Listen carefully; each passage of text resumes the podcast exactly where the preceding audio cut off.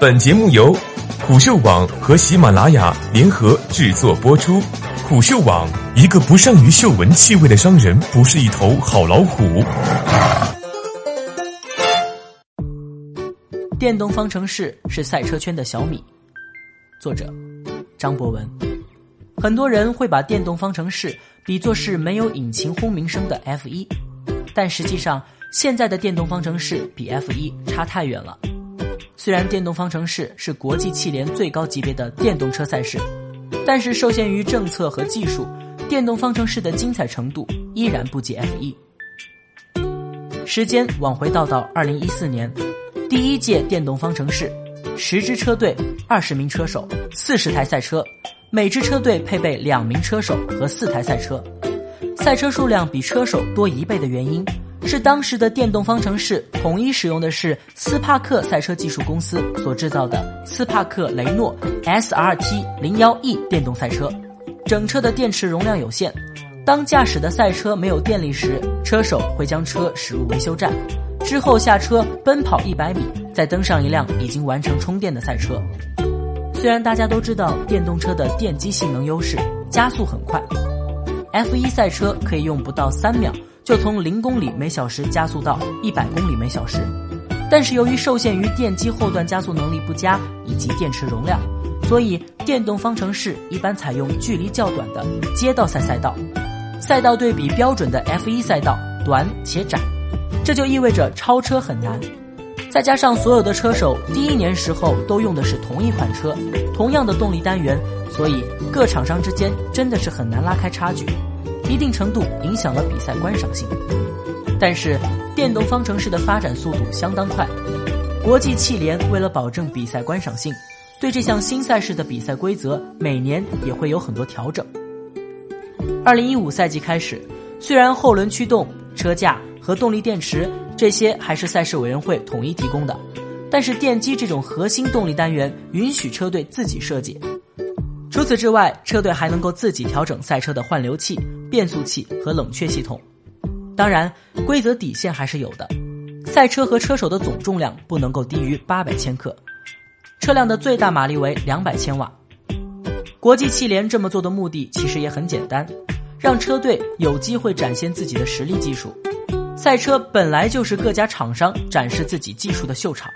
在规则进一步开放后，越来越多的车企愿意以官方的名义去加入电动方程式。二零一九年的电动方程式一共有十一支车队，这里面就包括六家厂商车队：宝马、奥迪、捷豹、蔚来、DS、日产。除了这几家，奔驰和保时捷很早就宣布将会在下一个赛季加入电动方程式。然而，即使是厂队加入，电动方程式的观赏性还是比 F 一少了不止一个量级。二零一九赛季，每场电动方程式的时间是四十五分钟加一圈。从练习赛到排位赛到正赛一天内完成，每场比赛车手也只会获得一套全新的轮胎，几乎不需要换轮胎，而 F 一则要复杂得多。另外，即使各家厂商车队进入 F 一，可以通过对电机的研发投入来让自己比竞争对手快。电动方程式的比赛往往在最后撞线时候，还是几乎所有车手仅仅只差毫厘拥挤撞线。还是为了增加观赏性，国际汽联给电动方程式想出了一个非常中国选秀节目式的彩蛋，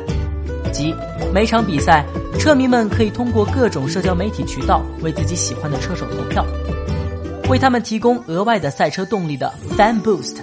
车手们还可以驶过赛道上的激活区域来获得更高的输出功率。比赛期间的标准功率是两百千瓦。而驶过激活区域时，车手们能获得两百二十五千瓦的功率。今年三亚的时候，我们也在现场观赛，比赛的精彩程度肯定是比前两年强上不少。但本质上，车辆性能和赛道大体不变，电动方程式还是无法成为车迷心目中的顶级汽车赛事。但即使是这样，各家厂商还是想要加入这个赛事。其实也是因为很简单的一个逻辑，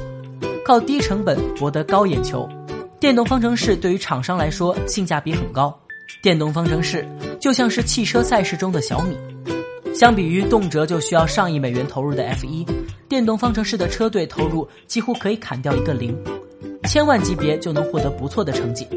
找个能力出众的车手，自研一套电机系统，或者干脆直接购入一套供应商方案。